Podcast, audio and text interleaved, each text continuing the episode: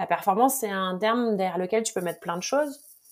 Et moi, j'accompagne les gens à être capables de donner 100% de leurs ressources et de leur potentiel le jour J.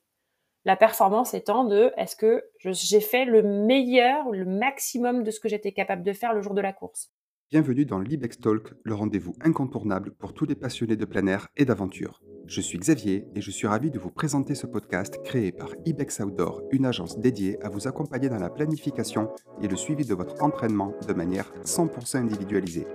Ce podcast est le moyen pour nous de partager avec vous des conseils d'experts, des récits d'aventure et des discussions stimulantes sur tous les aspects de l'entraînement, de la santé et du sport outdoor. Talk est là pour vous accompagner dans votre cheminement et vous aider à vivre pleinement votre passion. Bonjour à tous et bienvenue dans ce cinquième épisode de l'Ibex Talk, votre rendez-vous mensuel d'Ibex Outdoor où on aborde aujourd'hui le sujet du coaching mental avec Anne Fourier. Un épisode riche un petit peu plus long que d'habitude. Euh, cet échange a été absolument passionnant. On aborde son parcours, sa vision du coaching mental au travers de sa structure Happy Perf. Anne euh, coach énormément de coureurs élites. Elle a ce luxe aujourd'hui, elle va nous en parler. On aborde également comment est-ce qu'on euh, définit un objectif, comment est-ce qu'on réalise cet objectif, quelle est sa vision de la performance. Et on aborde également plein d'autres sujets dans cet échange qui j'espère euh, sera aussi passionnant pour vous à écouter qu'il a été pour moi à enregistrer. Je vous souhaite une excellente écoute. Anne, bonjour et bienvenue. Je te remercie d'être au micro de Libex Talk pour ce cinquième épisode. On va parler aujourd'hui de coaching mental. Comment vas-tu? Je vais très bien, Xavier. Et toi, comment vas-tu? Écoute, ça va plutôt, plutôt très très bien. Je te remercie. Est-ce que tu veux bien te, te présenter, nous présenter un petit peu ton parcours pour les personnes qui vont nous écouter aujourd'hui? Avec plaisir. Alors déjà, merci Xavier de m'accueillir. Bonjour à tous. Euh, donc moi, c'est Anne. Je vais avoir 44 ans dans quelques jours. J'habite dans une euh, station de moyenne montagne en plein cœur du parc des volcans d'Auvergne, au Lioran. Euh, j'ai un petit garçon de 11 ans qui me fait rire au moins 10 fois par jour. Et euh, je vis avec Clément, qui est mon mari, et qui m'accompagne dans tous mes projets, y compris les plus farfelus. et j'ai la chance d'exercer le métier de coach mental. Clément, que je salue au passage, qui est euh, l'organisateur du trail du 4 x 1800, donc dans la station du Durand, là où vous habitez. J'ai eu le plaisir d'aller faire cette course. Quand on a préparé cette émission tous les deux, je t'en ai parlé. C'était un vrai, on s'était rencontrés euh, très vite fait à ce, moment-là, mais sans savoir qu'un jour je, je t'inviterai à ce micro. Et euh, c'était bah, avec une grande partie de l'équipe IBEX, on s'est retrouvés là-bas. C'était un pur plaisir pour une. C'était première édition, hein, si je dis pas de bêtises. première édition, oui. Incroyable en termes de qualité d'orga pour une première première édition, parcours que j'ai trouvé extrêmement montagneux dans le Cantal. Je m'attendais à avoir trois bosses, trois collines et j'étais euh, loin d'imaginer que c'était aussi euh, montagneux en profil, des descentes bien techniques et euh, un parcours absolument superbe. J'ai passé une, très très belle journée. Donc tu, passeras le bonjour à Clément et tu le remercieras de ma part. Avec plaisir. Et puis on t'attend l'année prochaine, hein, du coup Xavier, on est au taquet hein, sur la nouvelle édition. Ah, on va, écoute, on va essayer. Ça va me faire un petit peu loin. Ne sait-on jamais. Peut-être que je pourrais venir, mais je prendrai une veste ce coup-ci. L'année dernière, il faisait, faisait 10-11 degrés au départ, ce qui était absolument beaucoup trop froid pour moi. J'aurais dû, euh, j'aurais dû sortir les gants. Est-ce que tu veux bien nous parler un petit peu de ton parcours? Comment est-ce qu'on devient euh, coach mental? Alors, comment on devient coach mental? Euh, Je ne pourrais pas avoir le parcours de comment faire pour devenir coach mental. Je vais vous raconter le mien, ou te raconter le mien. Euh, en fait, moi, j'ai eu un double parcours assez tôt d'ancienne athlète dans une démarche de performance. Et j'ai fait des études de management en parallèle. Et fraîchement diplômée, je suis rentrée chez Decathlon comme manager, responsable de rayon. Et c'est là que je me suis trouvé une passion pour l'accompagnement de l'humain. Euh, au-delà de la passion, il semblait que euh, bah, j'étais plutôt euh, dans la bonne voie sur le sujet. Et j'ai pris énormément de plaisir. J'ai eu des grosses équipes, jusqu'à 65 personnes. Et, et j'ai vraiment pu accompagner, faire grandir les personnes que j'ai pu accompagner. Et, et ensuite, j'ai voulu vraiment en faire mon métier. Je suis rentrée dans un cabinet de conseil en tant que formatrice. Donc là, j'accompagnais plutôt des managers et des comités, de direction en entreprise. Et puis, il y a six ans maintenant, euh, j'ai monté Happy Perf, qui est la structure euh, pour laquelle je travaille aujourd'hui, qui est ma structure. Euh, sur de la formation, management essentiellement, et puis petit à petit formé au coaching, puis au coaching mental, puisque ancienne sportive dans une démarche de performance, je me suis rendu compte qu'il y avait des sujets à aller travailler, à accompagner. Et c'est comme ça que voilà, je me suis progressivement formée pour pouvoir devenir coach mental. Donc aussi bien dans l'entrepreneuriat que euh, à visée d'accompagnement des sportifs. Ta structure s'appelle Happy Perf. Tu t'en penses quoi du, du, des happiness managers ou du, du management positif? Je ne sais pas si, si tu appelais Happy pour ça, mais est quel, est, quel est ton point de vue là-dessus? Alors, j'ai pas appelé euh, ma structure Happy Perf pour ça, mais euh, alors moi, je dirais pas sur du management positif, mais sur du management accompagnant qui se base autant sur le positif que sur le négatif. Donc euh, autant sur ce qui va que sur les axes de progrès. Et si Happy Perf s'appelle Happy Perf, c'est euh, le bonheur au service de la performance. Parce que euh, moi, je suis persuadée que pour pouvoir être performant, il faut d'abord être bien dans ses baskets. Donc voilà, avoir prendre du plaisir et être heureux au quotidien pour ensuite devenir performant. accompagner autant l'individu que le salarié ou l'individu que le sportif à viser d'être je, suis toujours très embêté quand on parle de performance au travail, même si euh, on est obligé quand même d'avoir des, euh, parfois des comptes à rendre à, sa direction ou autre. Euh, comment est-ce qu'on peut définir un, objectif, justement, que ce soit visée de performance ou un objectif tout court, quand on est, quand on est un sportif? Alors, merci pour cette première question parce que c'est la base, la définition de l'objectif. moi, je dis toujours en souriant que à objectif flou, connerie précise. J'aime bien ça. Et, euh, que effectivement, c'est la base de tout. Si tu sais pas où tu vas, ça va être compliqué de savoir comment y aller. Euh, et puis, euh, aussi bizarre que ça puisse paraître, moi, je pars d'abord de la personne avant de penser à l'objectif. C'est finalement, toi, en tant que personne, qu'est-ce que tu te sens capable de faire? Quelles sont tes compétences, tes talents, tes savoir-faire, tes savoir-être? Et ensuite, on va définir un objectif qui est réaliste par rapport à ce que tu es capable de faire. Et ensuite, de cet objectif-là, on va le travailler un petit peu pour qu'il soit un peu plus challengeant, un peu plus ambitieux, pour que ça te demande des efforts d'aller le faire, cet objectif. Mais je vais vraiment partir de la personne. tu veux dire qu'à vaincre sans péril, on triomphe sans gloire, quand tu dis qu'il faut aller chercher quelque chose de d'un petit peu challengeant? Alors, euh, alors, je sais pas s'il faut du péril pour vaincre, mais euh, en prépa mentale, il y a euh, ce qu'on appelle la protection de l'ego. C'est finalement si je me fixe un objectif qui est euh, trop facile, euh, je vais l'atteindre de manière extrêmement facile aussi, et finalement, je vais dévaloriser ce que j'ai fait. Je vais dire, bah, c'est normal, de toute façon, hein, c'était facile, donc je savais que j'allais y arriver. À l'inverse, mhm. si je me fixe un objectif trop élevé, bah, trop élevé dans le sens irréaliste? Voilà, irréaliste par rapport à ce que je suis capable de faire, en tout cas à l'instant T. Bah, finalement, je vais pas m'impliquer, pas m'engager, parce qu'il y a une petite case à l'intérieur de moi qui va me dire, de toute façon, tu peux pas le faire. Donc, si, donc si j'échoue, c'est pas grave, c'est ça? Voilà, si j'échoue, c'est pas grave. Et puis je pourrais me dire, ben, en fait, je le savais, c'était trop dur. Donc euh, l'idée, c'est vraiment de trouver un objectif qui est euh, aligné entre ce que la personne est capable de faire, euh, un objectif donc qui est en lien avec ce que la personne est capable de faire à l'instant T. Et je dis bien à l'instant T, c'est hyper important ça. Donc, tu veux dire... performance. À l'instant, euh, je disais, donc quand tu dis à l'instant T, c'est à l'instant T au moment où tu fais l'entretien avec la personne, au moment où tu fixes cet objectif-là. Et est-ce qu'on se projette du coup vers l'instant T que sera la, compétition ou l'objectif euh, Là, on est parlé par les sportifs, j'allais dire de l'entrepreneur ou du, salarié, mais par rapport à la, au côté sportif, tu, définis l'instant T du, du, jour de l'entretien. Alors oui, effectivement, du jour de l'entretien et puis l'instant T futur. C'est-à-dire qu'on part déjà de ce que t'es le jour où on en discute. On réfléchit à combien de temps on a jusqu'à l'objectif dont on parle. Et puis on voit si entre, le, entre maintenant et le jour J, c'est possible d'acquérir de nouvelles, de nouvelles compétences qui vont permettre de fixer un objectif un peu plus élevé. Mais il est très fréquent qu'un objectif soit réajusté à J-1, J-2. Et alors pour arriver à cet objectif, justement, tu parles de d'améliorer ou développer ses compétences, tu penses à quoi comme compétences qu'on peut développer? Alors, quand on est dans le sport, il y a évidemment les compétences physiques.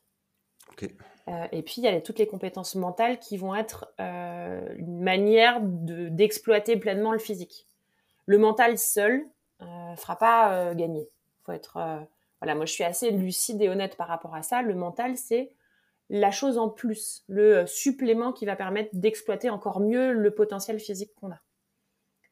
Euh, et effectivement, il y a un certain nombre de paramètres qu'on va pouvoir travailler en prépa mentale qui vont permettre d'exploiter au mieux euh, le physique euh, et qui sont les leviers de motivation, l'activation de l'énergie, la gestion du stress, des émotions, la gestion de la douleur pendant l'effort. On va travailler aussi le discours interne.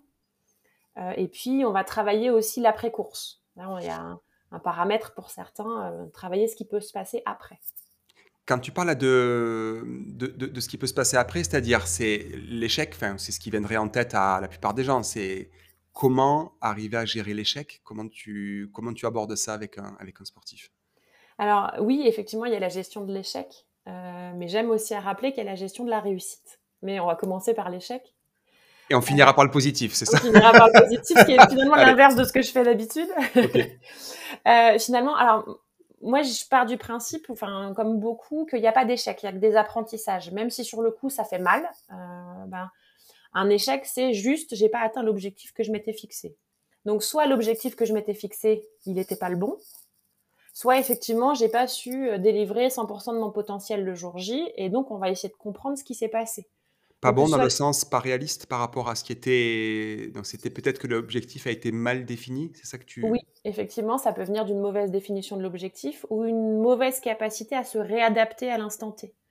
C'est-à-dire que si on prend l'exemple du trail, euh, ben, en fonction euh, de la météo, euh, un objectif de temps, il peut effectivement être évalué. Et souvent, à partir du moment où c'est mis un chiffre en tête, on a du mal à lâcher, à lâcher sur le sujet. Donc, clairement, tu parles d'objectifs de performance. Alors, performance, je m'entends soit classement, euh, si on parle de trail, soit de chrono, si on parle de route. Et où est-ce que tu envisages aussi le chrono par rapport au trail? Alors, j'envisage aussi le chrono par rapport au trail, même si on va être beaucoup plus dans le process en trail que, euh, que dans, la mesure de temps. Et euh, tu parlais de classement à l'instant. Alors, moi, je me bats contre les gens qui ont comme objectif des classements, parce qu'un classement, c'est pas dépendant de soi. Donc euh, finalement, peu importe si tu donnes la, même si tu donnes la meilleure course que tu es capable de donner le jour J, que tu délivres toute la gamme correcte et que tu donnes 100% de ton potentiel, bah peut-être qu'il y a 5, 6, 7, 10, 12, 15 gars qui vont faire mieux que toi ce jour-là. Ouais, une petite pensée pour les Templiers cette année, euh, ceux qui ont fait les Templiers, qui ont explosé leur chrono, qui ont fait une course exceptionnelle et qui ont perdu euh, 4, 5, 6, 7 places par rapport à l'année dernière. Je parle même des gars de devant qui ont fait d'excellents chronos. Je pense à quelqu'un en particulier, s'il écoute, il se reconnaîtra. Coucou Yann, euh, qui a fait une course exceptionnelle et qui a perdu, je crois, 6, 7 places par rapport à l'année dernière. Très dur à vivre. Et pourtant, il a fait une course de fou. Mais c'est juste qu'il y avait des gus très, très, très solides devant. Et c'est ouais, ça, on ne maîtrise pas. Donc l'objectif est atteint par rapport au chrono, mais la, place, parfois, peut être un peu un poison. Euh, d'un point de vue, euh, comment dire, d'un point de vue atteinte de l'objectif? Euh, Oui, tout à fait. Et puis on en parlera peut-être, mais il y a un facteur qui est hyper important dans la performance, c'est la capacité à se comparer par rapport à soi-même. Est-ce que moi, par rapport à moi, je suis en train de faire du mieux que je, du mieux que je peux? Hmm. euh, Donc c'est très bien de, de, de s'inspirer des autres, de se challenger grâce aux autres. Par contre, se comparer, c'est hyper nocif.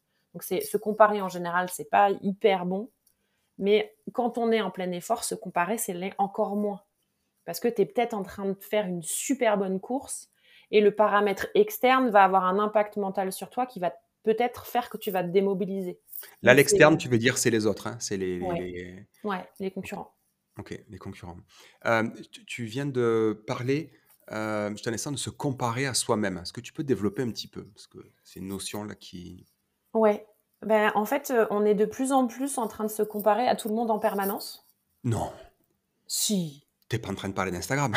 T'es pas en train de parler que tout le monde est en vacances. Si tu prends l'ensemble de tes amis Instagram, tout le monde est en vacances. C'est faux. Tu as cité ce nom. Je pense aussi à Strava. oui, aussi, aussi, aussi. Euh, oui, effectivement, il y a, y a cette notion de comparaison. On a toujours l'impression que c'est mieux pour les autres. Euh, et puis, si on veut performer, euh, ce qui est sûr, c'est que euh, on doit garantir en permanence qu'on soit en train de faire ce qu'on est capable de faire du mieux possible. Et parfois, notre mieux possible, il est en apparence un peu moins bien que les autres pour l'instant. Et finalement, se satisfaire de ce qu'on est capable de faire à l'instant T, ça permet de construire, d'établir des bases solides, des bases saines, parce que se comparer aux autres, en fait, c'est extrêmement nocif, parce que les autres, en fait, ils, ils peuvent rien faire pour toi. Quoi. Le seul qui puisse faire un truc pour lui, c'est toi. Mmh. Quand tu parles de Strava, tu je je pense peut-être on va peut-être arriver à la même conclusion.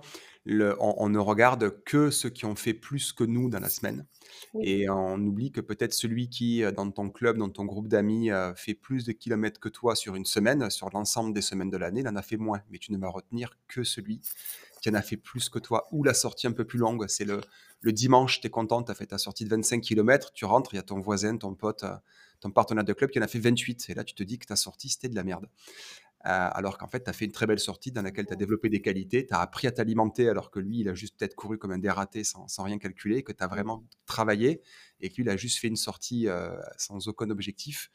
Comment tu gères ça, ce ce rapport à Strava? Tu leur fais couper Strava? Tu leur fais apprendre à intégrer Strava? Enfin, comment tu fonctionnes? Alors ça m'est déjà arrivé de recommander à quelqu'un de couper Strava et et peut-être que ce ces certains-là, quand ils écouteront le podcast, heu, sentiront la dédicace. Coucou, ouais, c'est ça, coucou. Salut. Effectivement, ça peut être, ça peut être intéressant à un moment de soit le couper, soit de le mettre en privé.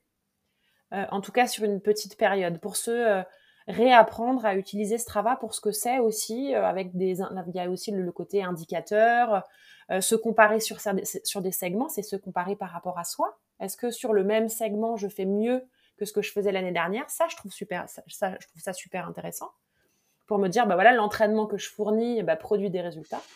Par contre, aller se tirer la bourre sur un segment avec quelqu'un qui n'est pas soi-même, je suis pas sûre que ce soit toujours très pertinent.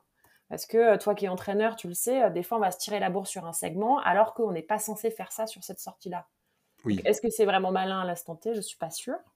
Non, c'est quelque chose qui me je ne râle pour pour faire la la la parenthèse et et certains de mes coureurs se reconnaîtront là-dedans, heu, je râle toujours quand une sortie lente est faite trop rapidement. Je râle jamais quand une séance de fractionné est faite plus lentement que l'attendu, parce qu'ils ont juste fait avec leur forme du moment. Je râle toujours par contre quand une sortie d'endurance fondamentale se transforme en: «Ouais, mais j'ai quand même voulu taper un com, j'ai quand même voulu tester pour voir».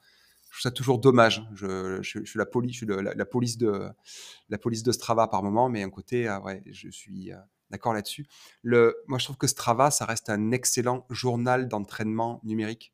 Pour ça, c'est bien, c'est que ça garde tes sorties des années d'avant. Tu peux comparer effectivement les segments et même d'ailleurs les segments sans forcément aller chercher à aller taper le com ou Mmh. aller chercher le CR, mais juste de de voir que, beh, sur la même sortie souple, sur les mêmes allures, enfin, sur la même intensité cardiaque, même fréquence cardiaque, tu as gagné trois quatre minutes sur ton parcours, et cetera et que tu forces moins. Là, c'est Mmh. intéressant. Ouais. Et quand tu leur fais couper, c'est quoi leur réaction? Comment tu leur dis, heu, est-ce que que Strava devienne toxique pour eux? C'est quoi la réaction de tes, heu Alors, en général, c'est pas moi qui leur dis, c'est, de par un jeu de questionnement et c'est ça mon métier, je mmh, leur fais dire, je leur fais mmh, se rendre compte que c'est toxique et que ça a un impact négatif sur eux. Donc au début, c'est un peu difficile parce que couper une habitude, heu, ça peut être un peu, heu, un peu difficile au début, ça demande un effort. Mais finalement, ils se rendent compte au bout, heu, 10 jours, 15 jours qu'ils reprennent un peu de recul mmh, et que finalement, ils prennent plus de plaisir à l'entraînement parce qu'il y a pas l'obligation de de de de charger, la séance sur Strava derrière et de voir, combien de kudos on va recevoir. Et ça permet de, voilà, de libérer de cette charge mentale-là et de réapprendre à à être objectif avec soi-même et de réaligner ce que je fais et ce que je pense de ce que je fais. ouais. Et ça, ça fait vachement de bien. Ouais, je je j'en profite là de ce que tu dis, tu ouvres un sujet intéressant par rapport à à la comment dire? Un petit peu déconnexion digitale. Heu, je viens d'attraper mon téléphone pour, heu, ouvrir mon Audible, enfin Audible et heu, je suis en train de d'écouter un super, super livre audio, mais qui est au départ en forme, en forme écrite, qui s'appelle «Réussir sa vie» entre parenthèses grâce au minimalisme digital. C'est vrai que se reconnecter un petit peu à du simple, ça fait extrêmement bateau de dire ça, mais heu, virer Strava pour l'anecdote, hein, on a enregistré cet épisode il y a 2 jours. On a eu une catastrophe avec la plateforme, heu, ça n'a pas enregistré. Du coup, on recommence avec un immense plaisir. Heu, tu m'as dit une phrase justement par rapport au fait de recourir aux sensations, couper un petit peu la montre et arrêter de regarder. Heu, tu m'as fait ouvrir les yeux là, juste en 3 jours. Je vais me faire 2 footings sans montre, sans rien, juste pour m'enlever cette pression que vu que je suis blessé, je ne peux courir que 4, 4 kilomètres et demi, 5 et là, hier, j'ai couru une demi heure avec beaucoup de plaisir Ouais. heu, sans aucune pression de me dire comment ce travail ressemble à rien et pourtant je suis un un fervent partisan de pas trop regarder Strava. J'ai fait 2 footings vraiment avec un grand plaisir, heu, sans montre, sans rien et puis j'ai pas culpabilisé, j'étais content de moi. Donc, je te remercie d'ailleurs au passage pour ce. Eh ben, avec plaisir. Mais en fait, c'est hyper important de se reconnecter à soi, en fait. Juste, euh, voilà, ce que je suis en train de faire, euh, je suis euh, pleinement dans ce que je suis en train de faire et je suis pas en train de penser de ce que euh, Janine va penser quand je vais télécharger ma sortie sur Strava et ça, ça fait un bien fou, quoi. Mmh. Dis donc, ça fait longtemps que t'as pas vu sur Strava. Il y a ce genre de phrase où, euh, dis donc, je te vois plus trop courir en ce moment. Alors que les gens ne te voient pas, ils habitent loin de toi, mais ils ne te voient pas sur Strava. Tu n'as plus ta présence euh, sportive, ouais. Ouais, mais des fois, c'est, ça fait du bien aussi de n'être vu que quand on a envie d'être vu. Ouais. Comment tu, on va aborder ça sûrement après.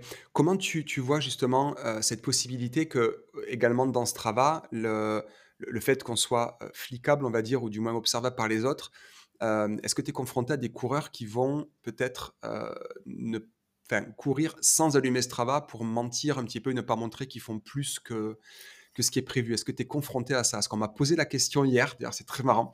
Et on m'a dit est-ce que tu es sûr qu'ils t'arnaquent pas et qu'en fait ils n'en font pas plus que ce que tu demandes? Été je t'assure, terrorisé. Euh, j'étais là, mais peut-être que si, en fait, peut-être que mes coureurs me mentent et je serais, tellement triste, ça doit être vrai, mais je serais tellement triste, en fait, s'ils me disaient pas qu'ils ont fait une sortie de plus de peur que je ralouille ou de peur que je leur dise c'est dommage, tu sais, le repos, c'est bien. Bah, malheureusement, oui, je suis confrontée avec ce genre de personnes. Euh, et souvent, on s'en rend compte quand il commence à y avoir des petites douleurs par-ci, par-là, euh, qui normalement ne devraient pas apparaître.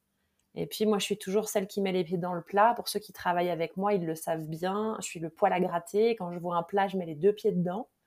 Et effectivement, euh, voilà, quand j'ai un athlète qui me dit ouais là, je suis pas, je suis fatiguée, je suis pas en forme, euh, j'ai pas de bonnes sensations, euh, j'ai un peu mal par-ci, un peu mal par-là.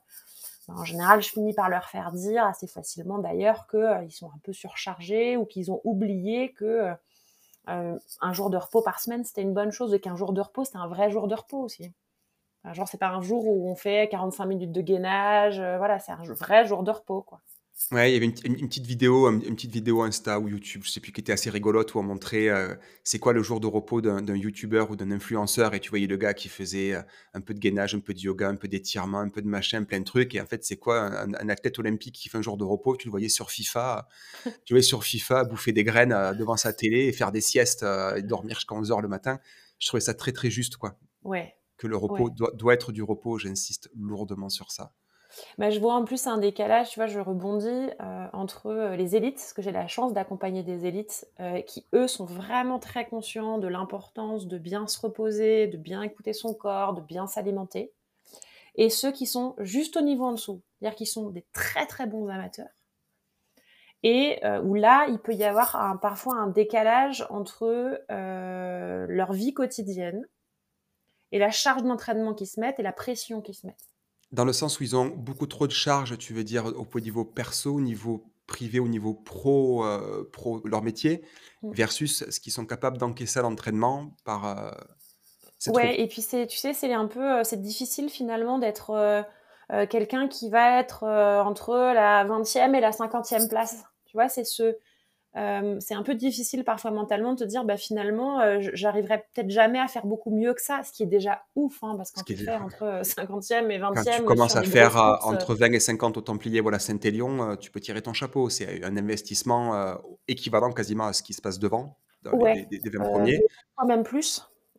Sans, vouloir, sans vouloir dire que les élites s'entraînent moins, bien au contraire, mais c'est que ceux qui ont la chance de pouvoir se dédier pleinement à leur, à leur sport, ils ont plus de facilité à récupérer. À se reposer. À se reposer. Et en fait, les super bons amateurs qui ont euh, à côté, pour certains, moi j'en ai, hein, qui ont des boulots dans des très, très, grosses boîtes avec des postes à responsabilité, mmh. euh, plus la, la, préparation physique et qui vont courir à 5h30 du mat, à 22h, ou euh, vite fait entre deux réunions, entre midi et deux. Bah, c'est vraiment admirable, mais du coup, il y a une espèce de, de course à la performance permanente euh, qui est une performance qui n'est vue que par le spectre euh, par le, du résultat. Du, résultat et du chiffre, hmm. et qui est parfois difficile. Et c'est avec eux souvent que j'ai euh, de la surcharge d'entraînement et de la surcharge mentale en général, plus qu'avec des élites qui ont vraiment compris à quel point la récupération était hyper importante dans la performance. L'avantage de l'élite, c'est qu'il est virtuellement, hein, c'est sûr qu'il n'y a pas encore beaucoup, suffisamment d'argent dans le trail pour que les gars en vivent confortablement, mais c'est qu'ils sont quand même un petit peu payés pour se reposer. C'est que sur leur jour de repos, ils peuvent tirer trois sous, même s'ils sont. on voit quand même de plus en plus de libéraux aussi hein, parmi, les, parmi les élites. C'est fou, on a un paquet de médecins, de kinés ou autres. Et on se retrouve avec pas mal de gars qui ont en fait la possibilité ben, de, prendre, de diminuer un peu leur activité et de pouvoir se reposer parce qu'ils ont trois sous grâce aux sponsors, hein, grâce aux partenaires. Ils, ils, sont payés pour se reposer, ce qui n'est pas le cas de certains salariés cadres. Et on arrive à avoir, comme tu disais, des cadres avec des postes à responsabilité, parents, des gosses, il faut les amener au foot le week-end, machin, réussir à caler pendant le footing, c'est extrêmement compliqué. comment tu comment arrives justement à, faire prendre conscience à ces, ces coureurs-là de la 20e à la 50e place, comme tu dis, qui sont déjà d'excellents coureurs, des sportifs accomplis, qu'à un moment donné, pousser tous les potentiomètres à fond, ça fait jamais un très très bon son, comme dirait notre ami Thomas Blanchet.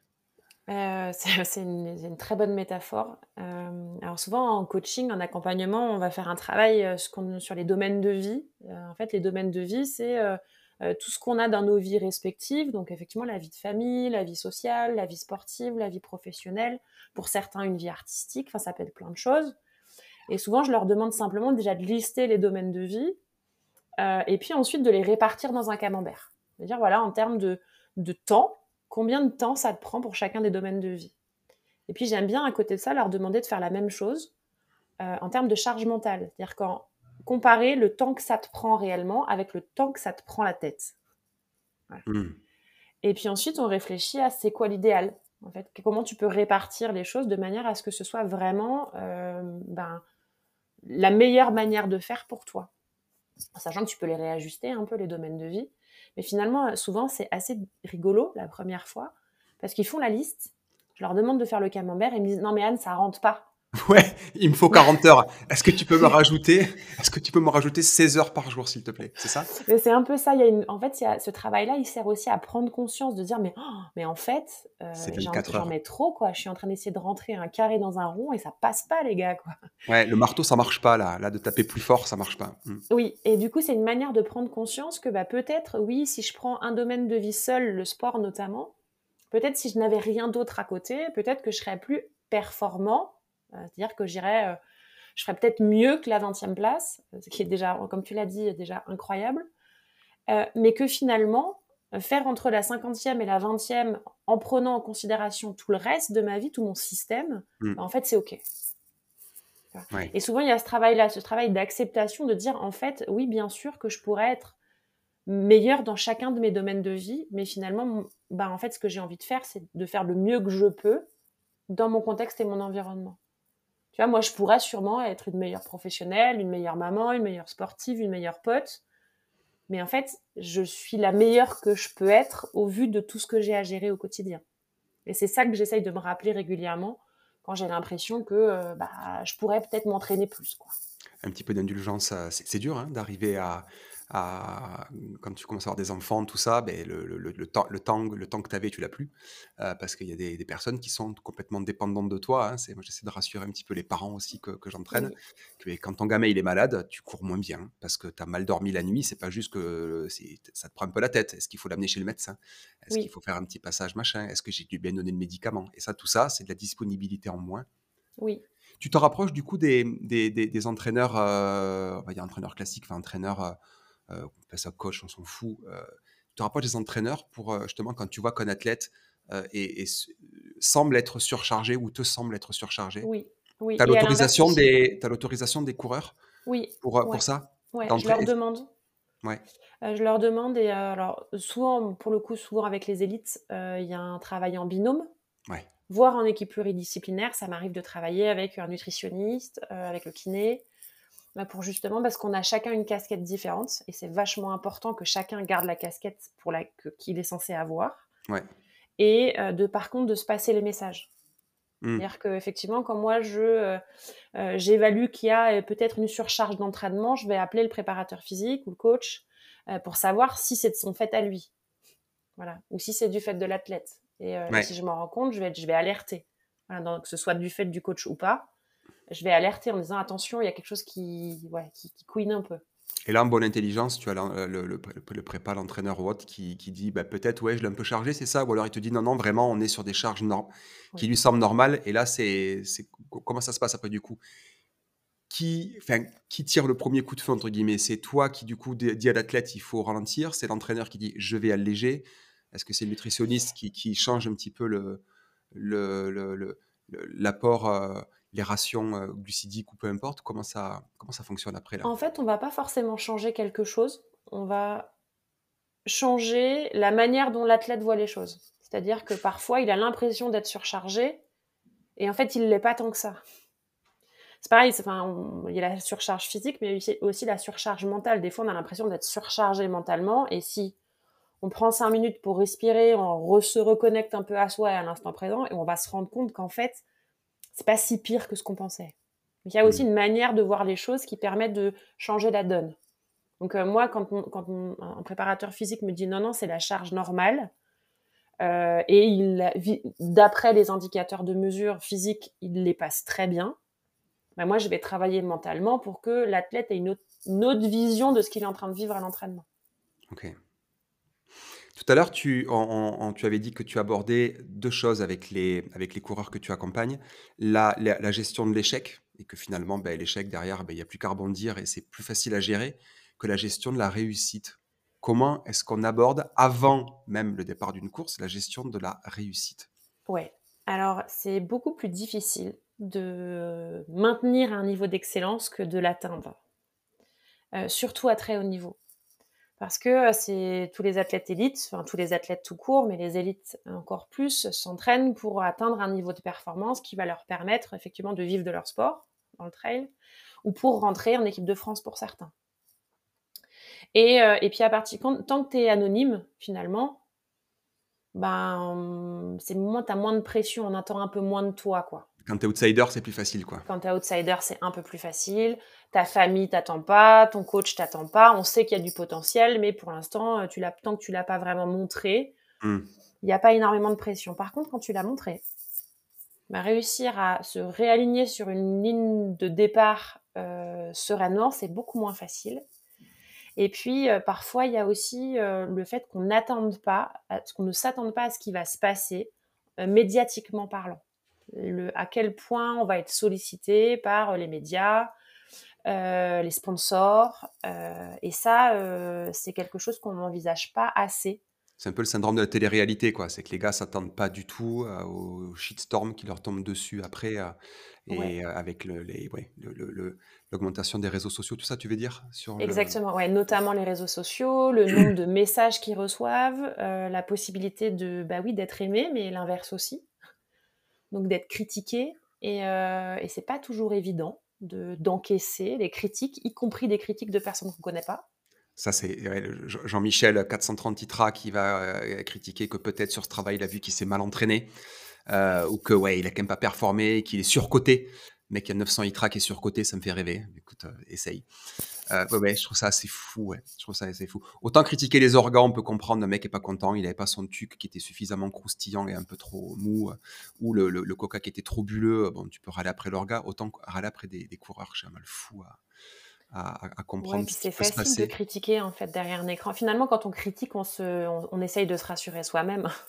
Et moi, c'est ça que j'essaye souvent de faire comprendre aux gens. Je dis si on te critique, en fait, c'est juste une personne qui a besoin de se rassurer elle-même. C'est pas contre toi, mais il n'empêche que c'est difficile à encaisser, effectivement. Euh, et ça, euh, on est, je trouve qu'on n'est pas assez préparé à ça oui, tu veux dire donc cette exposition média on va dire médiatique, même si ça reste sur un petit milieu du trail, tu veux dire que les il y a pas d'école pour, euh, enfin, ils sont pas ils attendent pas à voir ça. Est-ce que tu vois une différence là-dedans justement entre, euh, je vais parler comme un vieux, comme les nouvelles générations, comme les les les petits jeunes de 20-25 ans qui ont grandi, qui sont biberonnés aux réseaux sociaux, euh, Snap, TikTok, Insta et Strava depuis qu'ils ont, 13-15 ans euh, versus euh, peut-être des Ludo ou autres, ou, des coureurs qui, comme Sylvain Cour, ont, largement passé la trentaine et ont, peut-être plus une vie établie. Est-ce que tu vois une différence, toi, sur la, la, violence des réseaux sociaux, de ce que ça peut leur infliger entre celui qui a sa vie établie et, le petit jeune? Alors déjà, quand on est un peu plus vieux comme nous, Xavier, on a une c'est ça, c'est ça, c'était avant. on a une prise de recul différente, c'est-à-dire qu'on a déjà assez travaillé, ou en tout cas suffisamment sur notre estime de nous, pour savoir ce qu'on vaut, même si ça fait, c'est jamais agréable de se prendre des critiques, mais il y a quand même un socle d'estime de soi qui est assez important pour que, même par jour de grand vent, ça tienne, ça tienne debout, quoi. Tu parles de construction de soi, construction de, l'individu, voilà. Ouais. bah, l'estime de soi, c'est la valeur que je me donne. Donc la valeur que je me donne, elle, elle, se construit au fur et à mesure et dans mmh. ma capacité à auto-évaluer objectivement ce que je fais. Et finalement, plus on fait de choses, plus on est en, capacité de s'auto-évaluer, de savoir euh, bah, là où on est bon, là où on l'est moins, et puis euh, finalement d'être un peu plus solide sur les appuis quand on se fait secouer. Donc moins embêtant, on va dire, peut-être cette euh, surmédiatisation chez des personnes un, peu plus établies, au-delà de la trentaine, 30-35 ans, pose moins de soucis.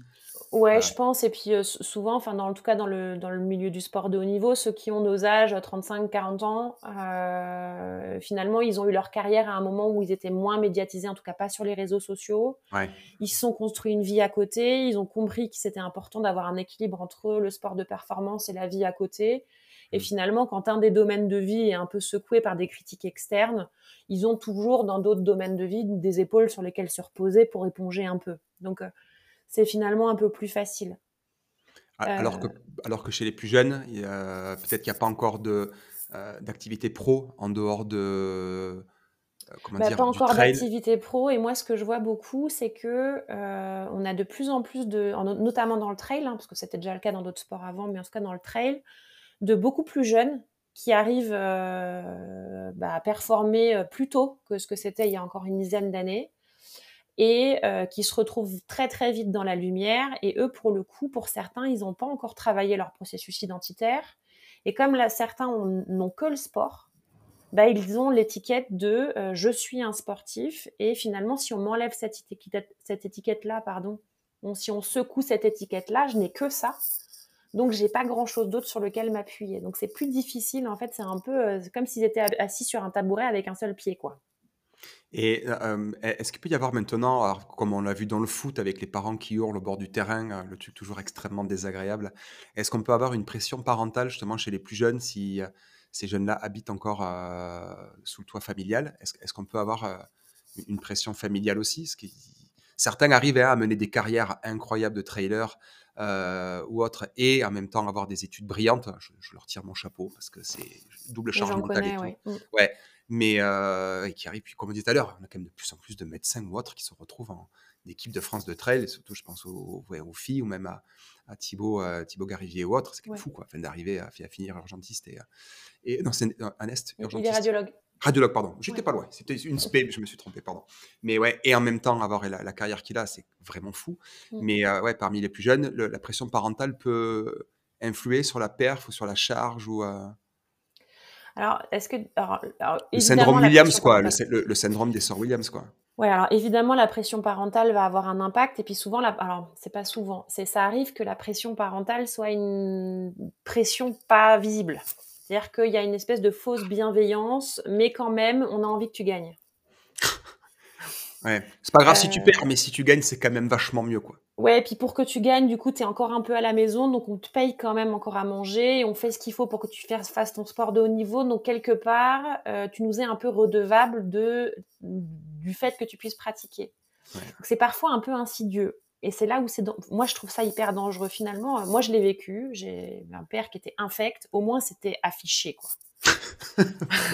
c'était c'était super désagréable mais au moins c'était affiché c'est-à-dire que quand quand ça allait pas je me faisais pourrir le coach se faisait pourrir enfin voilà bref au moins mm. je veux dire euh, quand c'est plus insidieux c'est parfois plus compliqué à gérer et ça m'est déjà arrivé avec les mineurs parce qu'avec les majeurs je le fais pas mais ça m'est déjà arrivé avec les mineurs de dire euh, enfin de, de recevoir un papa ou une maman en rendez-vous de dire, en fait, c'est pas ton gamin, le problème, c'est toi.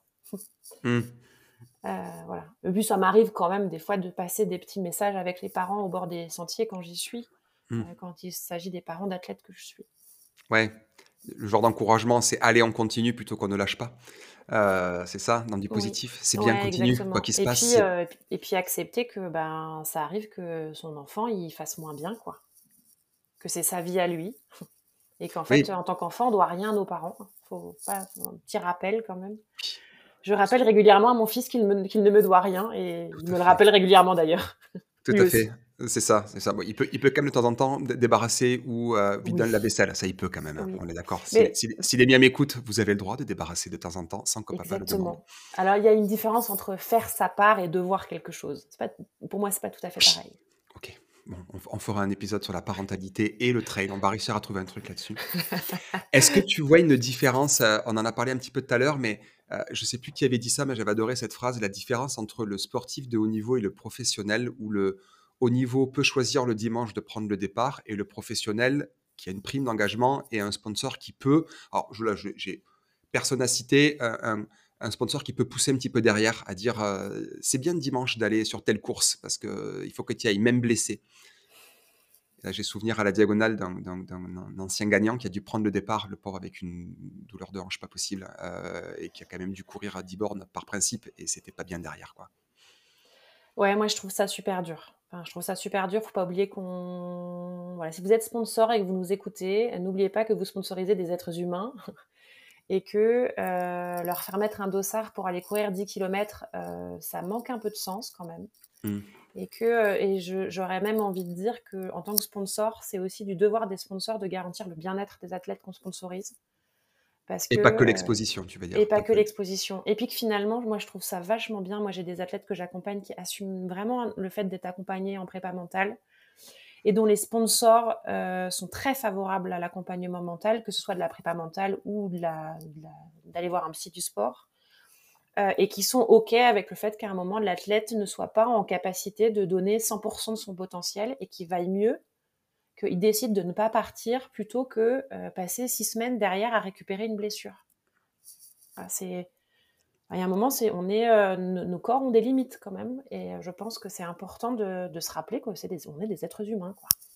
Et tu viens de me faire une transition exceptionnelle. Ma question d'après portait sur les blessures, justement.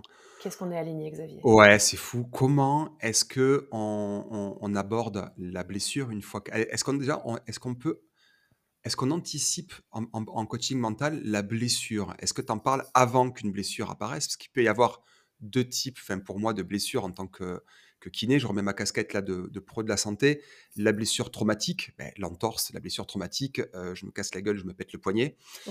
Euh, ça peut être euh, plein de trucs, tomber un petit caillou sur une côte, ça fait très très très mal. le genre de truc, c'est le pas de bol, entre guillemets, ça peut arriver, moment d'inattention, peu importe. C'est traumatique, c'est un peu le, un petit travail peut-être de deuil à faire dessus. Et la blessure de surutilisation, j'en ai trop fait.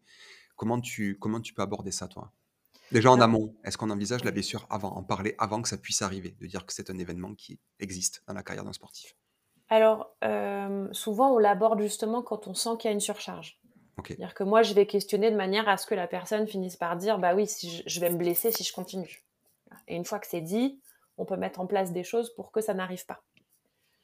Euh, ce qu'on va anticiper aussi en prépa mentale, c'est la chute, c'est la blessure traumatique. C'est-à-dire que pendant la course, qu'est-ce qui se passe si je fais un vol plané dans une descente ou si je me fais une cheville? Donc avec effectivement les différentes hypothèses et le niveau de douleur. Le niveau ouais, savoir repérer quand est-ce que c'est bien de s'arrêter. Quand c'est très, quand c'est très, très, très, très bleu, très, très gonflé et qu'on peut plus trop poser le pied, c'est très, très bien d'arrêter. Exactement. C'est euh, finalement jusqu'à quel niveau euh, je suis capable de résister à la douleur et finalement est-ce que le risque que je prends, il vaut la peine? Donc ça, on va l'anticiper. Moi, je, travaille beaucoup en euh, risque gagnant, risque perdant. C'est finalement, est-ce que ce que je suis en train de, c'est ce que tu appelles toi quand on avait préparé le, le rapport bénéfice-risque, hein, c'est ça, ouais. Exactement. C'est est-ce que ce que je suis en train de faire, est-ce que ça me coûte de le faire, est-ce que ça vaut la peine euh, en termes de bénéfice? Donc, est-ce mhm. que ça vaut le coup de finir dans l'état dans lequel je suis? Euh, oui, il me reste un 10 km, le deuxième il est 20 minutes derrière moi. Euh, c'est une course hyper importante pour moi, bah, euh, peut-être que ça vaut le coup. Ouais, coucou Marianne Hogan qui a fini avec une lésion du quadriceps à l'UTMB. Je sais déjà, moi en tant que je savais même pas qu'on pouvait réussir peut-être à marcher bien avec une lésion du quadriceps. Elle a fini, je crois, à 60 bornes avec une lésion énorme, je crois 2-3 cm, un truc de fou. Ah ouais, tu pourrais être surpris de, de, de, savoir que mentalement, on peut complètement euh, endormir une douleur. Ah oui, bah là, il y a je pense que là, c'est puis je pense pas que ce soit que les endorphines. Il doit y avoir un, travail euh, complètement du cerveau. Enfin, je sais pas trop quels sont les, mécanismes derrière, mais c'est quand même fou, quoi. C'est Oui, on peut complètement. Euh, enfin, la douleur, c'est un signal hein, entre le corps et le cerveau, et on peut tout à fait couper le signal. Alors, euh, bon ou pas, hein, Ouais, il y a des moments où peut-être avec une fracture s'arrêter, c'est pas déconnant. Voilà, moi c'est souvent quand je travaille sur la douleur avec les athlètes, c'est finalement à quel moment est-ce que ça vaut le coup de couper la douleur et à quel moment il vaut mieux ne pas le faire? Voilà, c'est un moment, je suis quand même responsable de mon corps et, et responsable de ce que j'en fais, donc je décide de faire quelque chose si j'ai mal ou pas. Donc ça, c'est, tu parles d'anticiper entre guillemets, qu'est-ce que je dois faire au moment où il y a la chute, au moment où il y a peut-être la blessure qui apparaît, et une fois qu'elle est présente, bon, mais euh, il a abandonné, euh, alors que ça soit, enfin, l'entraînement s'est mal passé, il y a une chute, il y a eu un problème. Comment tu gères après cette blessure traumatique? Est-ce qu'il y a un petit travail de deuil à faire dessus? Est-ce qu'il y a une acceptation euh, de, cette blessure, de, ce gros problème? Alors il y a plusieurs paramètres. Souvent, quand il y a une blessure traumatique, il y a très souvent une chute.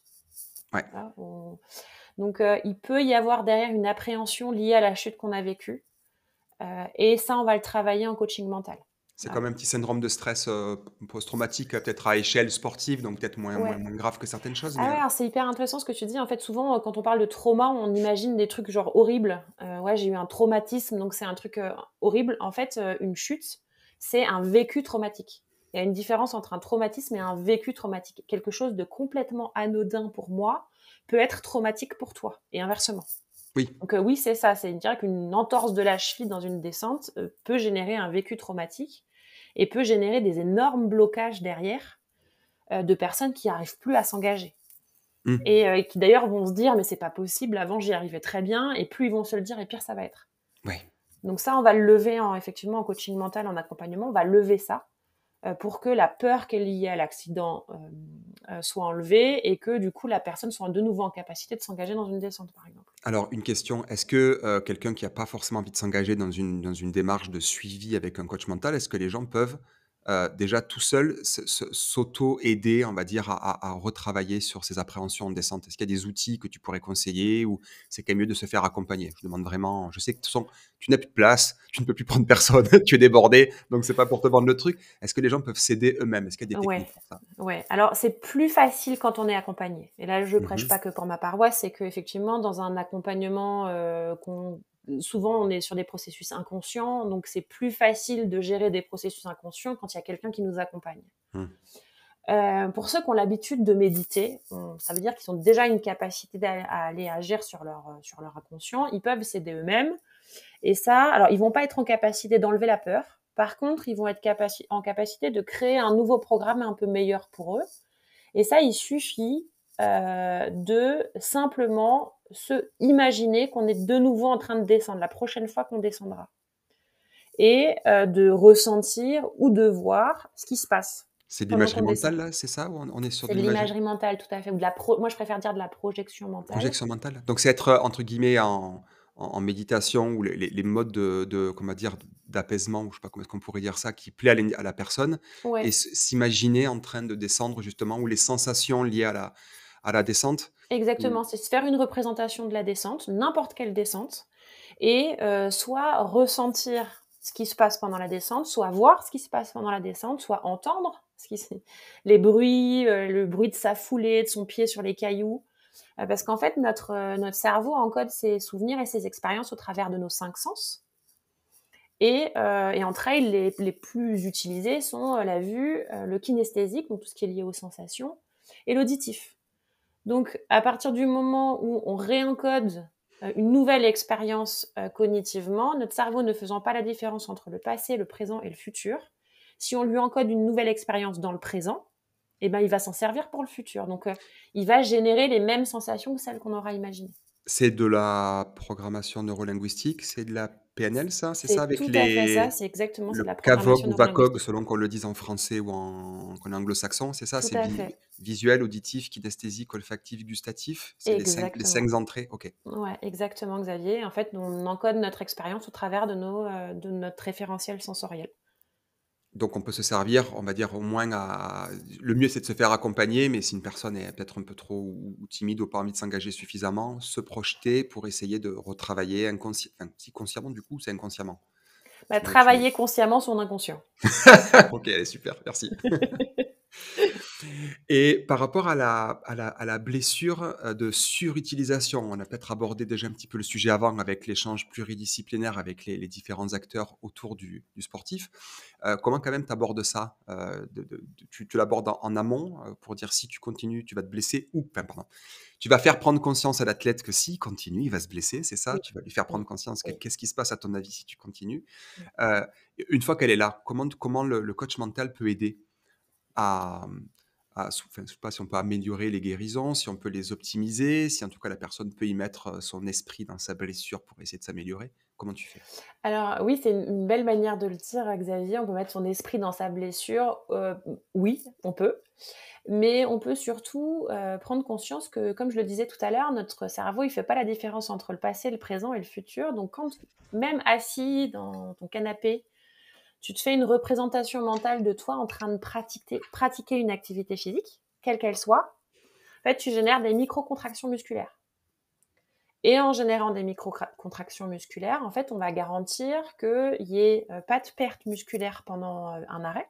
Hmm. Donc ça, c'est assez énorme déjà, parce que ça veut dire que euh, même si pendant trois semaines, j'ai pas pu m'entraîner, bah, j'ai aucune fonte musculaire. Donc au moment où je reprends, bah, il n'y a hmm. pas la perte musculaire à les récupérer. On peut aussi aller travailler quand il y a des œdèmes sur le fait de drainer les œdèmes. Euh, donc euh, vraiment, on peut avoir un impact mentalement sur la récupération et on gagne du temps. Voilà, on se substitue pas, et évidemment, on se substitue pas au médecin. Et moi, j'aime bien avoir euh, aussi des résultats médicaux avant d'accompagner. Mmh. Mais on va, on va être le petit truc en plus qui va faire que la personne va récupérer plus vite. Et là, dans ce que tu dis, hein, c'est quelque chose qui est, qui est quand même bien documenté, qui est bien sourcé au niveau, au niveau publication scientifique que quelqu'un, par exemple, qui est opéré d'une épaule, il y a plein d'études là-dessus, opéré d'épaule droite, de faire de l'activité, même quand l'épaule droite est immobilisée, faire des mouvements à gauche, euh, même sans penser à l'épaule droite, fait, ça, on limite la perte, euh, la masse musculaire et on peut optimiser un petit peu la récupération au niveau de la fonction et de la force. Euh, pareil au niveau des genoux, il y a vraiment des possibilités. Alors, je pense que si en plus on y met on va dire, son esprit dans sa blessure ou autre, on peut encore optimiser. On, arrive vraiment à avoir des, bons résultats. Puis bon, de toute façon, il n'y a que ça à faire. quand, on est, euh, quand, on est, quand on est blessé ou autre, c'est toujours. Si on ne peut pas courir, au moins qu'on prenne le temps d'apprendre à peut-être fonctionner sur d'autres. Euh, comment dire Mobiliser d'autres paramètres. Mmh. Et après, ce qui est chouette, moi, ça m'est déjà arrivé, hein, des athlètes qui, euh, bah, en fait, souffrent du fait de ne pas pouvoir s'entraîner ou pas pouvoir simplement courir. Il ne faut pas oublier que nos trailers sont d'abord des passionnés de montagne. En tout cas, c'est pour la plupart d'entre eux, c'est d'abord des, des, des, gars et des filles qui adorent être dehors et Bien profiter. Mmh. Et euh, parfois, il y a une vraie frustration et, euh, et, voire un petit peu de déprime quand il y a une blessure et qui n'est pas liée à la blessure elle-même, qui est liée au fait de ne pas pouvoir être dehors. Et on va mentalement, euh, justement, proposer des voyages qui vont permettre, en fait, de sécréter de la dopamine, de la sérotonine, des endorphines, pour que hormonalement, on ait les mêmes circuits que si on s'entraînait vraiment, qu'on était dehors vraiment et ça permet de voilà d'encaisser un peu mieux et d'accueillir un peu mieux la blessure. Oui, parce que soit à l'effort, surtout à l'effort long, il y a une vraie sécrétion d'endocannabinoïdes, hein, qu'on disait avant être des, des, endorphines, on est plus proche de, du, du, sur des endocannabinoïdes qu'autre chose, qui baisse un petit peu de la drogue quand même, hein, quand tu passes, euh, si ça fait 15 jours que vous n'avez pas couru euh, et que vous n'êtes pas blessé, c'est pas déconnant d'aller faire un petit footing, histoire de, si vous avez envie de tuer la terre entière, mettez vos chaussures, quoi. Des fois, c'est pas déconnant. 15 jours, t'es gentil, moi, il me faut moins que ça. Hein. non, moi aussi. Non, mais si ça fait 3-4 jours, vous n'avez pas couru pour X raison et que vous avez envie de tuer la terre entière, même en plein de travaux très très importants à la maison, mettez des godasses, allez courir, tout le monde vous remerciera à la maison, quoi. C'est ça. C'est au moins garder ce, au moins garder ça. Euh, si on aborde le, justement, on parlait là de, peut-être un peu de bigorexie. Comment toi tu peux aborder ça euh, avec ce, côté euh, addict, peut-être un petit peu chez les. Alors c'est pareil, on va être sur de la prise de conscience. et après, je vais travailler avec la personne pour savoir qu'est-ce qui fait qu'elle fait ça comprendre les déclencheurs, parce que si on comprend les déclencheurs, en tout cas ce qui fait que la personne déclenche ça, on va pouvoir aller travailler et mettre en place des, des, des, programmes différents, une autre manière de fonctionner. Euh, ça marche avec la bigorexie, mais ça marche aussi avec les troubles alimentaires. Ça, on n'en parle pas assez hein, dans le sport, les troubles du comportement alimentaire. Euh, bah, c'est euh, essayer de comprendre qu'est-ce qui se passe et qu'est-ce qui fait que la personne en est arrivée là.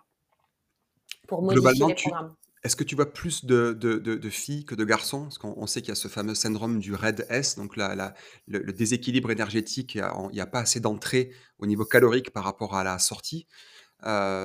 qui, qui, du coup peut créer une cascade réactionnelle derrière au niveau hormonal. Il y a une, un, problème au niveau hormonal chez les filles, il peut y avoir une aménorrhée, du coup ça crée un petit peu d'ostéopénie, il y a moins d'os, ça peut casser, des, blessures qui durent longtemps, libido, psycho, sommeil, enfin il y a tout qui, tout qui déconne. Mmh. Qu'est-ce que tu... Est-ce que tu vois toi quand même une différence, plus de filles que de gars ou pas, sur ce côté Alors je sais pas si je vois plus de filles que de gars, mais c'est forcément plus visible chez les filles. Bah, pour le coup, tu viens d'en parler, le syndrome Redes, quand, y a quand, y quand les filles sont en aménorrhée, euh, forcément, ça met la puce à l'oreille. Ouais, ça, pose moins de soucis chez les garçons. ça se voit moins. oui. Donc, c'est moins, moins, visible chez les mecs. Après, mmh. euh, j'ai déjà été confrontée effectivement à des troubles du, troubles du comportement alimentaire chez des hommes, euh, mais qui est aussi souvent lié, au-delà de la performance, et on va revenir aux réseaux sociaux, à l'image qu'on renvoie. Euh, parce que euh, on, a parlé de performance tout à l'heure, mais euh, Janine le dimanche, elle zoome sur les photos des, cuisses des gens en short, des athlètes en mmh. short, et ça, ça fait vachement de mal aussi.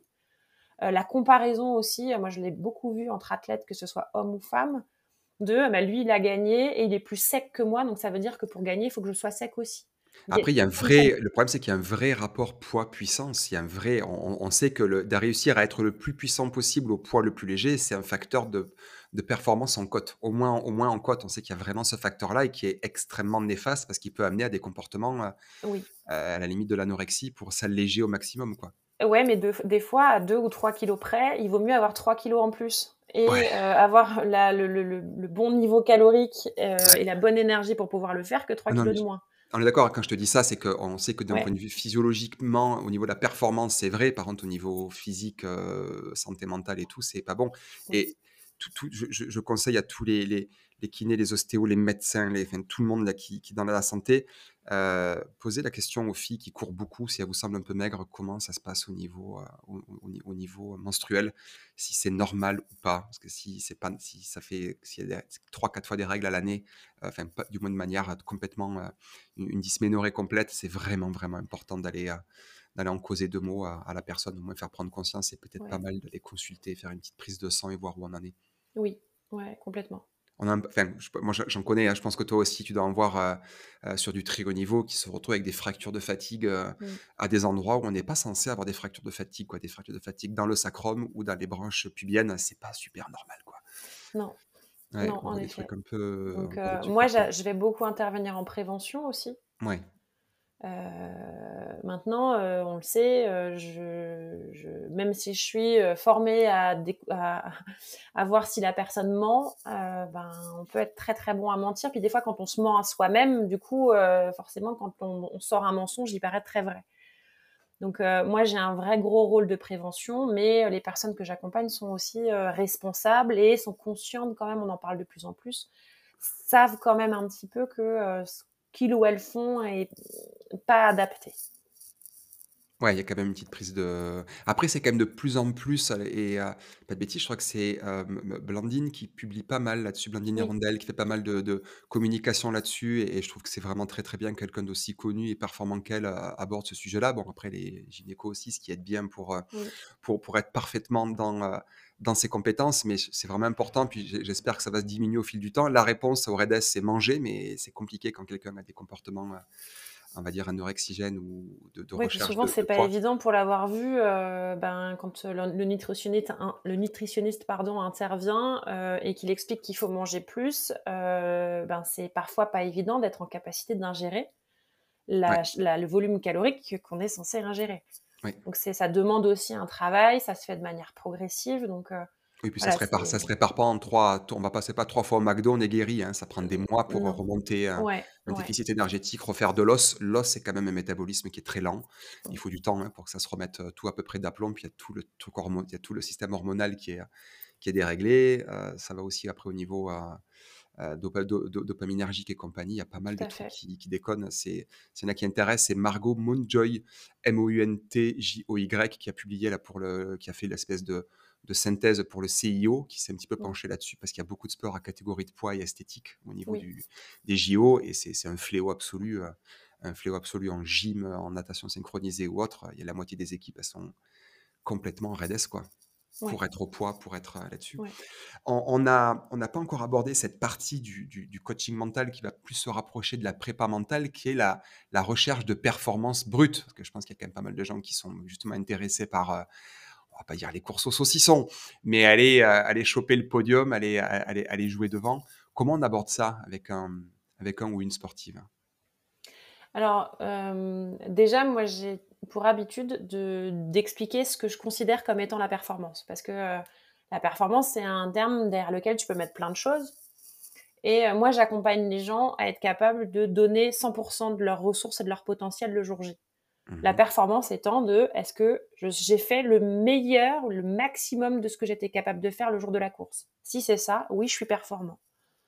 Donc, euh, parce que j'ai eu des grands débats avec certains. Ah ouais, mais si tu fais plus de 4 heures au marathon, t'es pas, pas performant ben en fait, euh, si c'est ta première fois, que tu t'es entraîné pour faire 4h10, que tu t'es investi, que tu as suivi toute ta prépa, que tu as été père rigoureux, que tu as fait tout ce qu'il fallait et que le jour J, tu fais 3h59, bah oui, c'est une très très belle performance. Et bien voilà, c'est en fait c'est la performance déjà par rapport à soi. Et ça, j'aime beaucoup remettre les choses au bon endroit. C'est d'abord, est-ce que je suis performant par rapport à moi?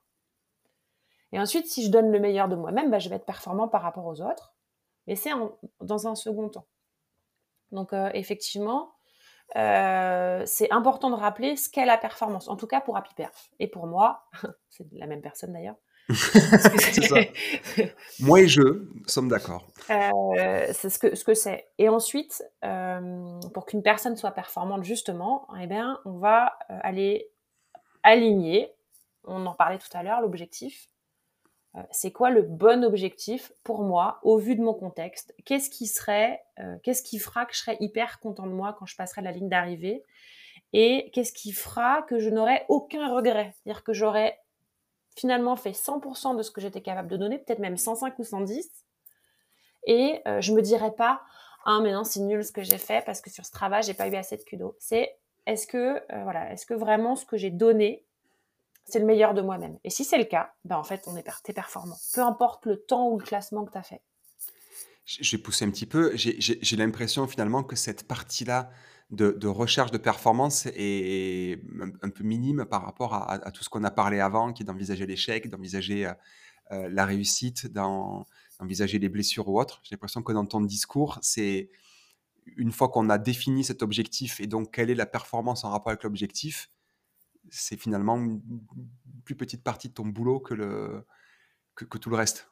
C'est moi qui. Bah, on, déjà, on commence par ça. Mmh. Et puis, euh, c'est ouais, c'est finalement pas grand chose en fait. À partir du moment où on réaligne euh, ce qu'on est capable de faire et ce qu'on a envie de faire, bon, après, on va mettre en place toutes les routines et les processus mentaux et les entraînements mentaux qui vont permettre justement d'être en capacité d'exploiter pleinement son potentiel le jour J. Qu'est-ce qu'on peut utiliser là, pareil, comme euh, on va parler un peu pratique, comme, euh, comme ressource en course quand on est en recherche On va définir la performance comme tu l'as défini, c'est-à-dire mobiliser tout ce qu'on on est capable de fournir pour atteindre l'objectif qui était fixé. Qu'est-ce qu'on peut utiliser en course comme, euh, comme outil ou qu'est-ce que toi tu utilises en amont pour que les, les, sportifs aient les ressources nécessaires en course?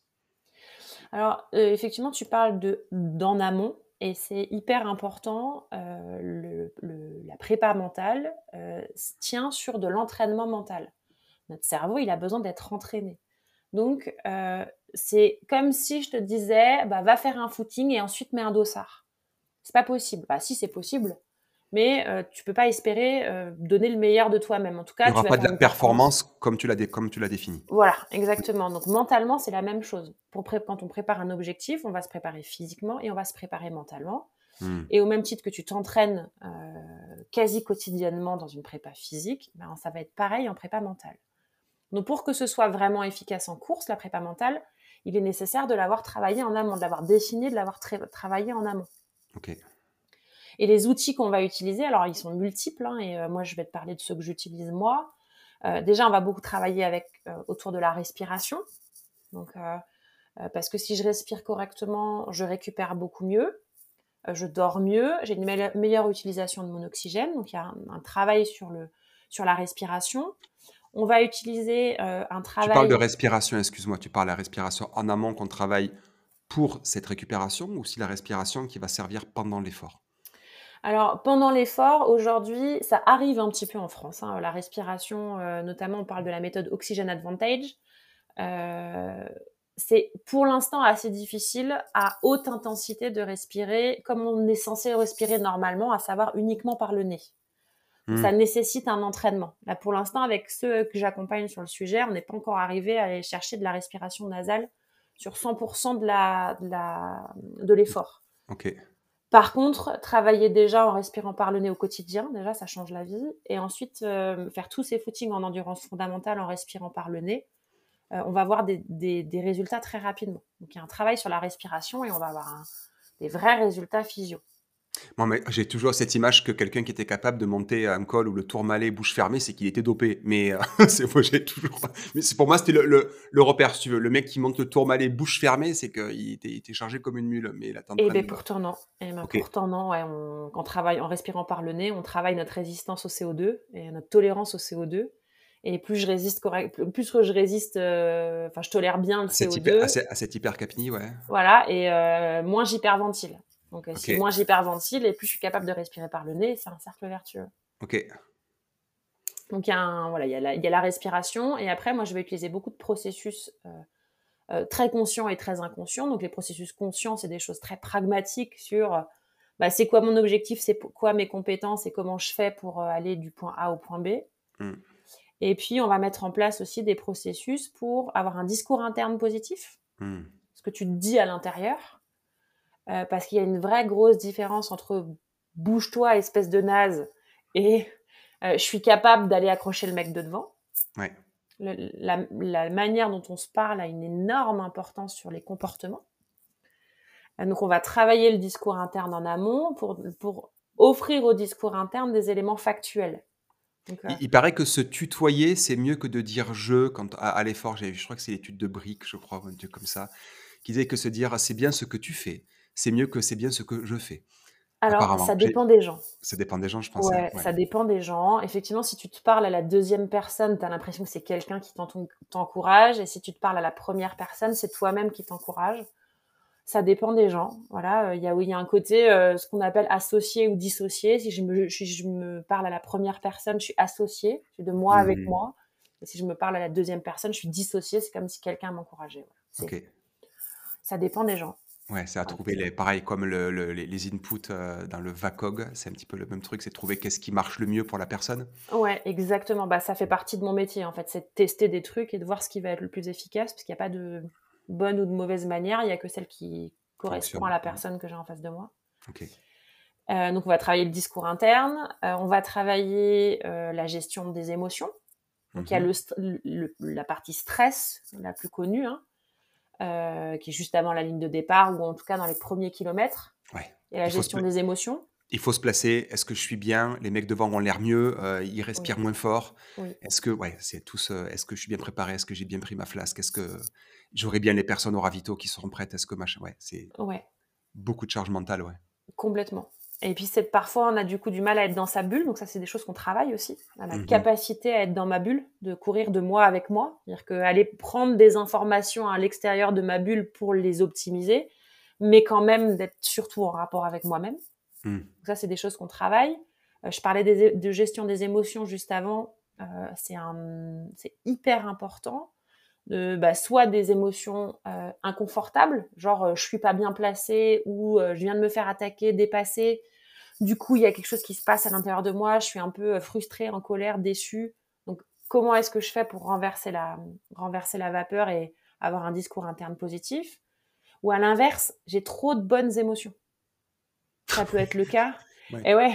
Et ce qui est toxique aussi, en fait, ce qui est presque euh, pas bon, ouais c'est ben, puis ensuite enfin moi je pense notamment aux ultras c'est que euh, il y a des moments en fait à certains ravitaux il y a plein de gens plein de bruit plein d'émotions plein d'encouragement et cinq minutes après tu es dans le noir avec ta frontale et tu es tout hmm. seul. Donc c'est comment est-ce que je gère ces fluctuations aussi pour finalement aller prendre dans le positif que ce dont j'ai besoin. Ouais.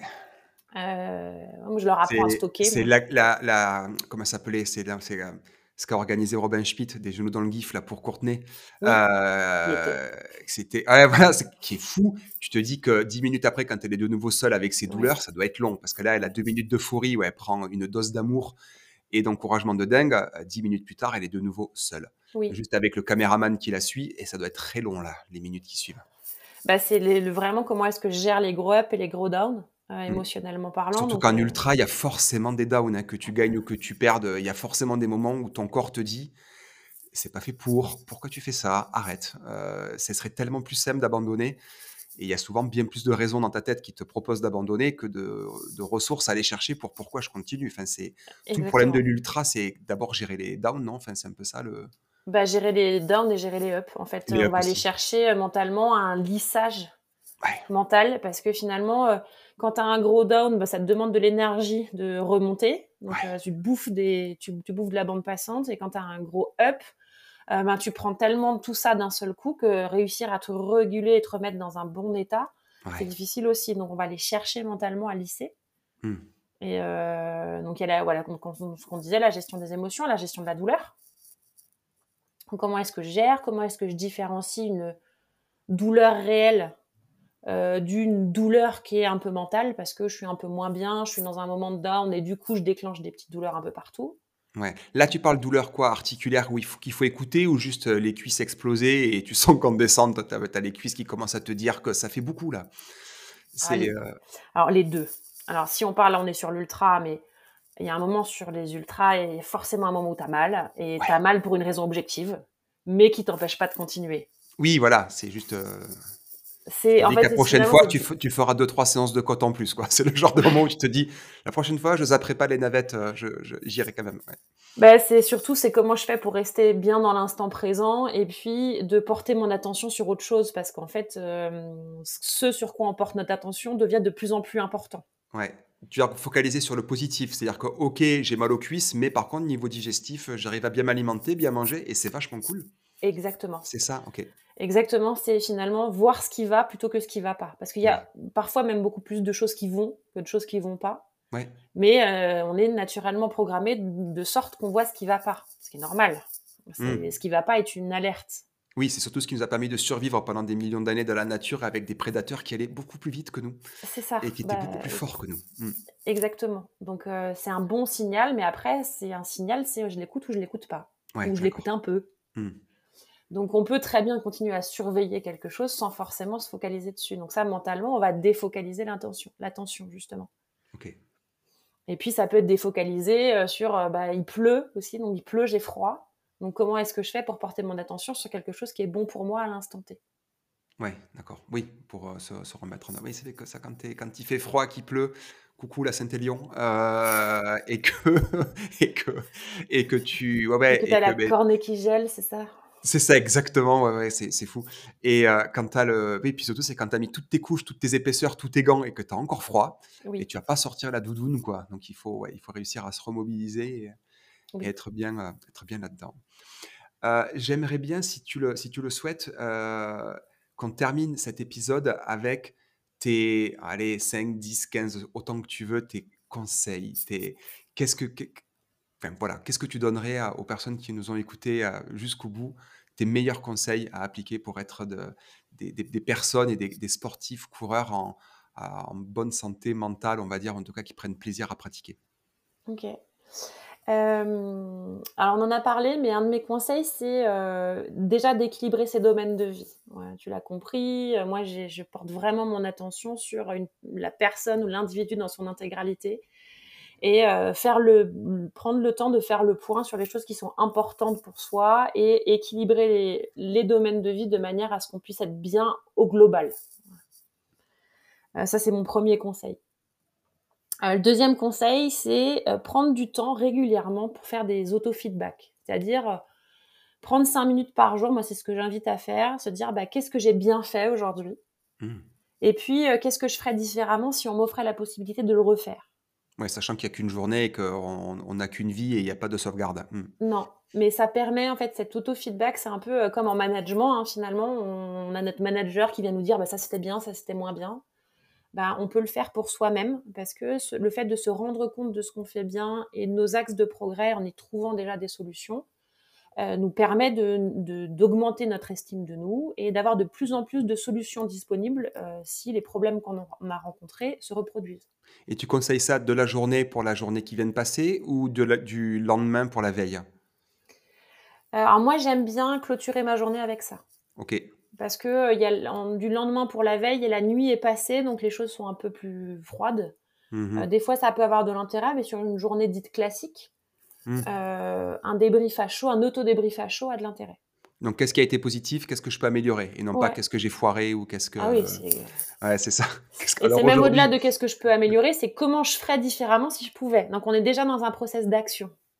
Ouais, ok. Donc, on n'est pas juste sur du constat, euh, sur, du constat qui peut être parfois négatif, sur quelque chose de toujours euh, potentiel d'amélioration ou du positif.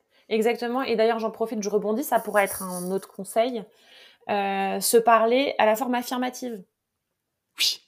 Ça c'est vachement important et que ce soit dans même en course euh, le euh, bah, tu vois j'ai même plus d'exemples les, émotions et les besoins c'est un peu comme on en parlait quand on préparait l'émission un, peu d'aborder de la communication non violente. Moi je préfère parler de communication bienveillante. J'ai été formé en ce sens là par Olivier Babando un mec formidable à Toulouse euh, qui justement parlait, il préfère pas de communication consciente même, plutôt que bienveillante, où on est en conscience de ses besoins, de ses sentiments, et qu'à partir de ça, dire je plutôt que je suis pas bien ou je préfère si, que de dire à quelqu'un tu m'as mal parlé, c'est je suis malheureux que tu, quand tu me parles comme ça. Ah ça oui, change pas mal de trucs. Ça change, ça change, énormément et je rajouterais du coup aussi, donc euh, effectivement, se parler à la forme affirmative, c'est euh, avant de partir à l'entraînement par exemple, je veux être fluide, Hmm. Euh, c'est pas exactement la même chose que je veux pas avoir mal aux jambes. Ouais. Et souvent, c'est un processus qui est différent. Moi, quand je demande à mes athlètes, ben, tu veux que ta séance, elle se passe comment? Ils me font toute la liste de ce qu'ils veulent pas. Mais, euh, mais moi, je peux pas faire un gâteau avec j'ai pas de chocolat, j'ai pas de farine, j'ai pas de beurre. J'ai besoin qu'on me donne l'inverse, en fait. Donc, euh, hmm, J'aimais cette métaphore du gâteau, là. Ouais, c'est. qu'est-ce que, je, qu'est-ce que je fais avec ce que j'ai? Ouais. Ben, si, tu as des jambes déjà. Ouais, mais pas en fauteuil et, amputé, et bille amputée, tu as des jambes, ouais. Exactement. Donc se parler à la forme affirmative parce que et de se dire qu'est-ce que je veux plutôt que qu'est-ce que je veux pas. Ouais, ok, ça, ça me plaît beaucoup. Euh, on va revenir au moment présent, ouais, garantir d'être pleinement dans le moment présent à l'instant T. En fait, il y a que dans le moment présent que tu puisses faire quelque chose. Euh, souvent, on angoisse pour ce qui va nous arriver et ça nous bloque. Mais en fait, ce qui n'est pas arrivé n'est pas arrivé. Ça, n'existe pas, c'est ça Ce qui n'est pas arrivé n'existe pas. C'est très bien d'organiser, de projeter, d'anticiper. Ça, c'est hyper intéressant. Oui, c'est ce que tu fais avec les coureurs, c'est ce que tu as dit, c'est que tu essaies de balayer tout le spectre des possibles de ce qui peut se passer en course ou ce qui peut se passer de, bien ou de mal, mais seul le présent n'existe en fait. Seul, ben oui. Oui, ben en fait, euh, on, est, on est tout le temps dans l'instant présent et on est beaucoup d'entre nous à s'auto-flageller de ce qui s'est passé dans le passé, sauf que jusqu'à preuve du contraire, on ne peut pas le refaire, et à s'angoisser de ce qui n'est pas encore arrivé. Donc, euh, et ça, ça, enfin, ça, ça bouffe l'existence. C'est un projet euh de vie, ça. de, C'est ça, quoi. C'est le, le cueil le jour. C'est, c'est le, c'est. Ouais. Ouais, c'est peut-être mon côté un peu bisounours, effectivement. Euh, cueille les paillettes au pied de l'arc-en-ciel quand elles sont là. Mais euh, au-delà de ça, c'est bien se rappeler qu'en fait, on a une vraie responsabilité dans l'instant présent. Et en fait, il n'y a que sur ça qu'on peut agir. Ouais, ok. Bah ouais. Ouais, ouais. Euh, reprendre la main sur ce sur quoi on a une, responsabilité, ça revient à ce que je venais de dire. C'est finalement arrêter de dire que tout ce qui nous arrive est à cause des autres ou dépend des autres. Oui, j'ai personne à citer là, mais oui, oui, je vois très bien. je vois très très bien. Non, mais c'est, en fait, c'est vachement. Moi, je rigole souvent en fait quand j'ai quelqu'un qui, me dit, alors pas forcément à moi, quoi que ça arrive, tu me mets en colère. Mais en fait, jusqu'à preuve du contraire, je ne mets pas de goutte de colère sur quelqu'un. Donc en fait, euh, c'est pas les autres qui me mettent en colère, c'est moi qui me mets en colère. Donc bien se rendre compte en fait qu'on est responsable de ce qu'on vit, enfin qu'on a une part de responsabilité sur ce qu'on vit.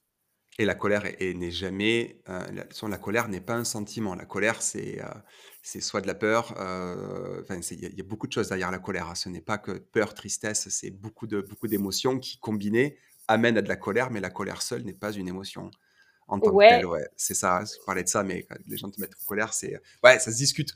Mais je sais que ouais, en, en communication non violente, il y a des week-ends entiers dédiés à la colère en trois sessions. Donc, tu as huit jours juste sur cette, cette émotion, enfin, ces, choses qu'on vit, ouais. Ouais, souvent, alors tu parlais de colère, mais souvent l'émotion qui est évoquée, euh, elle, elle, sert juste de rideau pour tout le reste, qui est, tout ce qui est empilé en dessous, effectivement. Ouais, c'est ça. C'est le, Et le dernier conseil que je donnerais, et c'est le plus important pour moi, euh, c'est C'est ok de s'inspirer des autres, mais pas de se comparer aux autres. Ok. Oui, il n'y a qu'un seul Kylian Jornet, ça sert à rien de regarder son Strava. C'est ça. Bah, ça sert si on veut s'inspirer. Mais... Oui, c'est bien en vidéo. C'est ça. Bien, c'est bien ces vidéos sur YouTube. Hein. Vouloir faire ce qu'il a fait dans les Pyrénées, euh, là, c'est 500 km avec 45 000 en D+, bah non. C'est, Vouloir faire un truc comme, c'est bien. Vouloir faire ce qu'il fait, non. Exactement. Surtout mmh. si, euh, si ça sert à s'auto-flageller et dire mais moi j'arrive pas à courir comme Kylian Jornet donc euh, je vais mmh. faire plus de volume que ce que mon entraîneur m'a dit. Ça c'est hyper négatif. Par contre, s'inspirer, rêver et dire ouais moi un jour peut-être que je ferai quelque chose qui ressemble à ça.